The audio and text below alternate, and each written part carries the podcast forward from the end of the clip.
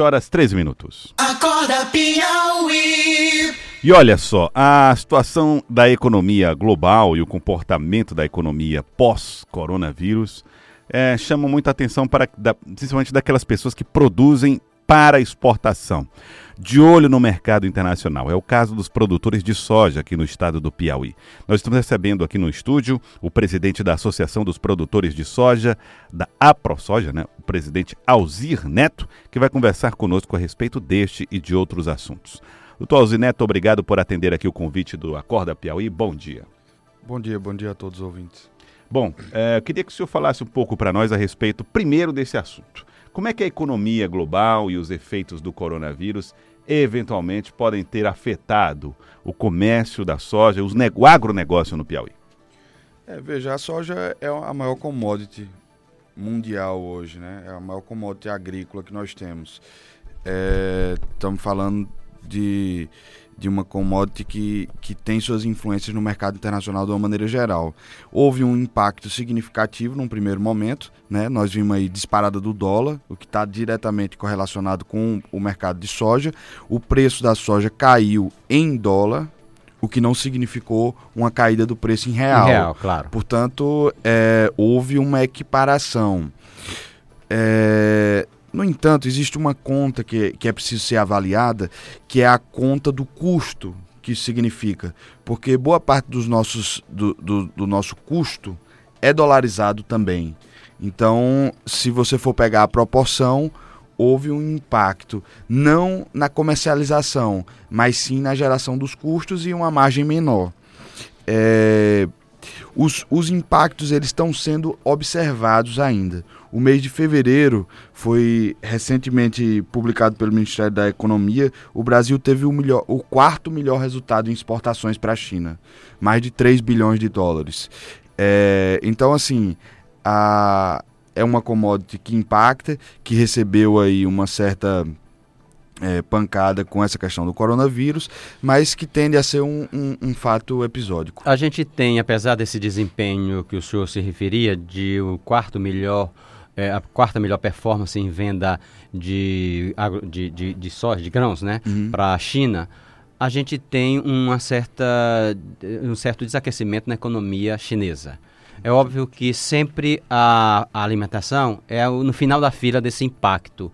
Não preocupa um pouco vocês esse, esse desaquecimento, porque ele implica também em menor compra de commodities como a soja o desaquecimento chinês ele preocupa o mundo. Sim, sim, sem né? dúvida. Ele, nos últimos 10 anos, tem sido o principal motor de desenvolvimento econômico mundial. No né? planeta, é verdade. Então, assim, a China ela, ela, ela teve um, uma, uma queda, vamos dizer assim, significativa, né? Caiu do patamar dos dois dígitos Sim. e está aí com sua economia em torno de 6%, alguns otimistas falam em 7%, o que significa diretamente um impacto sobre isso daí, né? Nós temos um mercado cada vez mais crescente e, e o que tem que se observar, na verdade, é o seguinte, é, a gente tem que ver a qualidade desse mercado.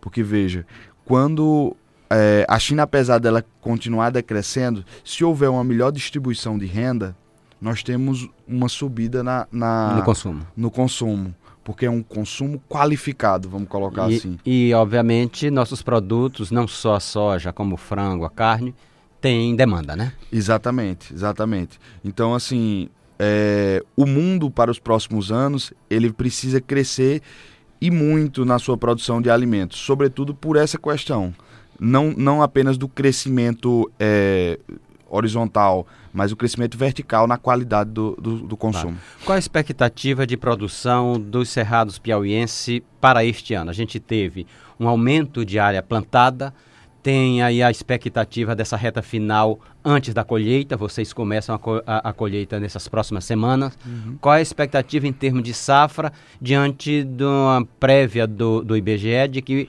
a gente pode bater o recorde novamente? Provavelmente a gente vai bater o recorde novamente. É, nós estamos falando aí em, em mais de. Em, em, beirando os 5 milhões de, de toneladas de grãos.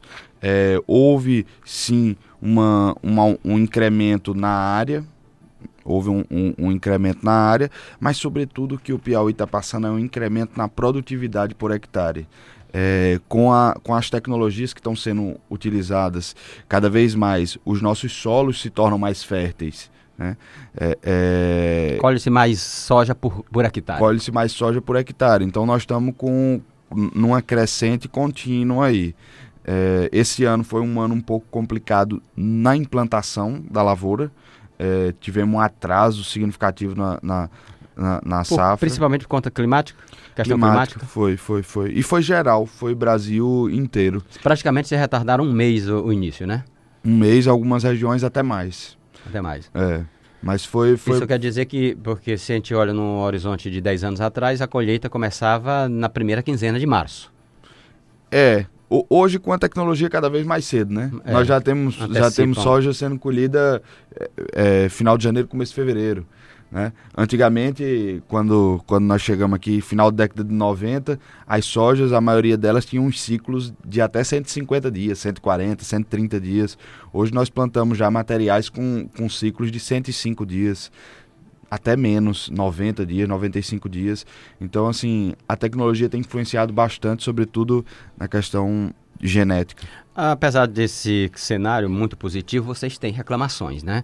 Reclamações principalmente relacionadas à estrada, escoamento de, de safra. Como é que está essa realidade hoje? Continua sendo o grande problema dos cerrados piauienses? é o maior problema do Cerrado do Piauí. Né? Nós temos uma, uma região totalmente é, desestruturada e desintegrada. Então, assim, o Piauí ele contempla quatro grandes polos produtores. É, a maior concentração está no sudoeste, região de Ribeiro Gonçalves, Baixa Grande do Ribeiro, que é a região mais isolada, inclusive.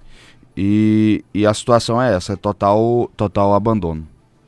Muito bem, nós estamos conversando com Alzir Neto, que é o presidente da AproSoja, Associação dos Produtores de Soja do Estado do Piauí. Existem perspectivas agora de investimentos lá na região dos Cerrados, inclusive com a subdelegação eh, da, da rodovia da Transnordestino. O assunto foi tratado em São Paulo na semana que passou, apresentado para empresas que possivelmente vão manifestar interesses aí na exploração da rodovia. Como é que vocês estão encarando essa questão e isso aumenta o otimismo do setor?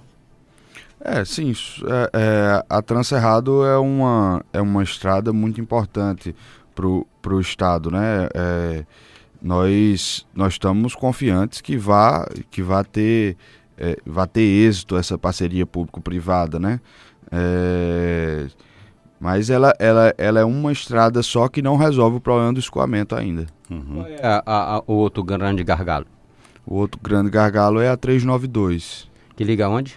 Liga Uruçuí, passa por, aliás, baixa, sai de Ribeiro Gonçalves, Baixa Grande do Ribeiro a Bom Jesus. Passando ali pela serra, né? Pela serra, todo em é, cima da serra. Qual é, como é que está a discussão sobre essa, essa rodovia? Vocês têm avançado na discussão, porque ela é uma estrada estadual, né? É uma estadual, é uma API. É, existem dois trechos já licitados. É, a informação que eu tive ontem, inclusive, de um, de um membro do governo, foi que provavelmente nessa próxima semana deve estar se deslocando para o acampamento. Essa, essa rodovia ela está licitada desde 2013 e, e, enfim, eu acredito que agora ela deve ser retomada. São é, 16,5 km que é a subida dessa serra, e o trecho seguinte, que dá 26, 26 ou é 28 quilômetros mais ou menos, até a, a unidade de armazenagem da Bung. Vocês têm, obviamente, um, um, uma preocupação, porque uma estrada dessa não se constrói numa safra, numa colheita. Não. Ela demora. É, até que isso se materialize, é, vocês têm perda significativa nesse momento da, do escoamento? É, é uma conta que o produtor ele, ele não quer fazer, porque assim, boa parte de nós, nós acreditamos que pela carga tributária que nós pagamos, o Estado tem responsabilidades. Então, assim, é. nós acreditamos que a saúde deve ser pública, nós acreditamos que as estradas devem ser públicas, nós acreditamos que as escolas devem ser públicas, de qualidade, e assim, a gente não faz essa conta. Por outro lado, além de produtor, nós somos empresários. Quando nós fazemos a conta, nós já pagamos essa estrada. Porque nós temos um custo de frete dobrado, nós temos um custo de manutenção dobrada, nós temos uma desvalorização dos nossos patrimônios. Então, quando chega nessa conta, nós entendemos que essa estrada já poderia ter acontecido de outras formas. É, impostos que são pagos sobre o transporte dessas mercadorias também? Sim, sim, sim. Uhum. Sobretudo isso daí. Então, assim, é, é importante entender que essas estradas elas são fundamentais para o crescimento do Estado. Veja aí os dados do, do PIB, eles não mentem. O Estado tem se sustentado basicamente pelo crescimento do agronegócio, uhum. que continua pujante e deve continuar pelos próximos, pela próxima década. Eu, eu acredito que a gente vai chegar aí é, é, a, a mais de 20% do PIB do Estado. Muito bem. Nós estamos conversando com Alzir Neto, presidente da Associação dos Produtores de Soja do Piauí. Então, Alzir Neto, deve acontecer em breve a saída né, da secretária do agronegócio no estado do Piauí, Simone Pereira, que deve seguir para uma eventual disputa para a Prefeitura de Teresina. Pelo menos isso é o que se especula. Uh, isso muda muito a realidade de vocês, essa alteração do personagem, do secretário que vai ocupar essa pasta, de que maneira isso afeta o dia a dia do agronegócio? É, não, não, não tem no, nos afetado, não. É uma, a, a pasta da, da, da Simone, ela não tem, ela não tem uma interlocução com o nosso setor, assim, diretamente, não. Vocês têm interlocução com quem? A nossa interlocução é, é direta.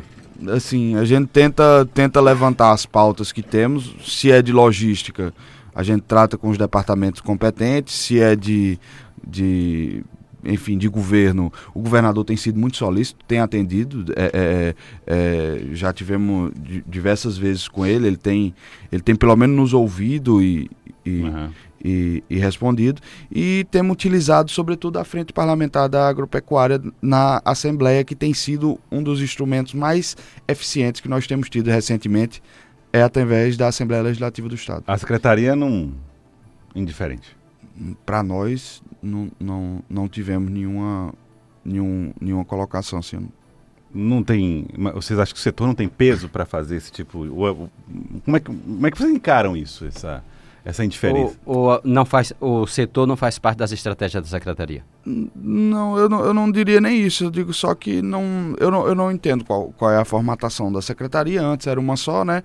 Depois que dividiu-se. É, nós não tivemos qualquer participação, até porque nós não fazemos parte do contexto político uhum. partidário da, do, do governo, mas é, todas as portas que nós batemos do governo é, tem, tem, tem se abrido é, com, com bastante facilidade. Isso daí a gente não pode negar. A interlocução nossa com o governo é muito. É, tem sido bastante eficiente, seja na Secretaria de Meio Ambiente, seja na, na, na própria no próprio Palácio Karnak. Uhum. Mas através da, da, da, secretaria, a nossa. Nós temos uma relação muito boa com, com o deputado é, Júlio César, né? Mas assim, não temos, não temos pautas junto à Secretaria de Agronegócio, não. Tá, então. É, bom, presidente da ProSoja, Alzir Neto. Queria agradecer ao senhor pela participação aqui conosco. Muito obrigado pela participação aqui no Acorda Piauí. Obrigado. Muito obrigado. Agora são 7 horas 27 minutos, 7 e 27 Você está ouvindo o Acorda Piauí pela Rádio Cidade Verde. O Piauí em alto e bom som. Acorda Piauí.